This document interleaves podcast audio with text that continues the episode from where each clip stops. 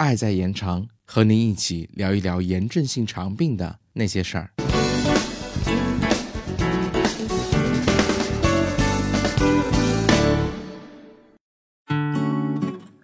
嗨，大家好，又到一个周六，感谢大家每周六准时收听 CCCF 的节目。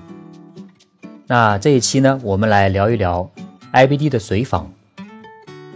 随访是指医院对曾在医院就诊的患者，以通讯或其他方式，定期了解患者病情变化和指导患者康复的一种观察方法。简单的说，就是在诊疗后，对患者继续追踪查访。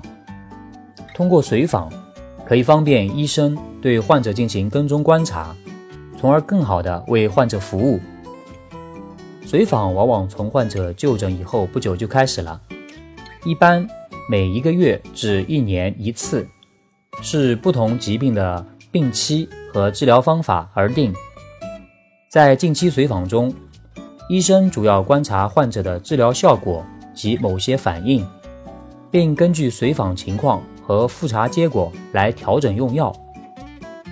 远期的随访可获得某一治疗方案的长期效果。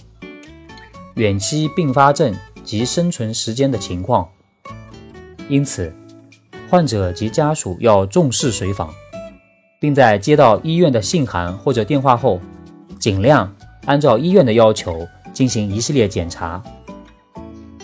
如实地回复的目前情况，部分患者害怕随访中会查出什么或不相信治疗效果，而听之任之，拒绝随访。作为家属呢，应尽量劝其及时到医院复查并治疗。因此，随访工作必须由医院、患者以及家属共同配合完成。那么，对于炎症性肠病的患者，随访的内容一般有哪些呢？炎症性肠病是一种慢性疾病，只要积极的规范治疗，并定期。密切随访，患者完全可以像普通人一样生活、学习、工作、娱乐。在炎症性肠病的活动期，随访通常会密集一些，需要一两周或每个月随访一次，抽血复查一下炎症的指标，如 C 反应蛋白啊、血沉啊、肝功能的情况，以及白细胞水平等等，以了解用药后的效果。及副作用。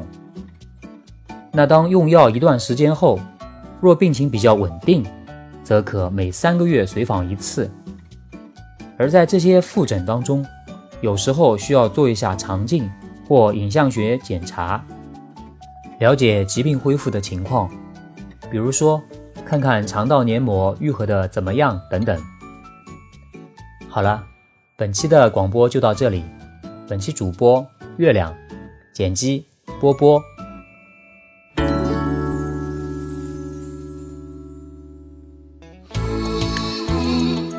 本节目由 CCCF 爱在延长炎症性肠病基金会独家录制播出。节目内容感谢由浙江大学出版社出版的《溃疡性结肠炎和克罗恩病你问我答》丛书。更多详情，请欢迎关注爱在延长官方网站及微博、微信公众号，期待您的互动。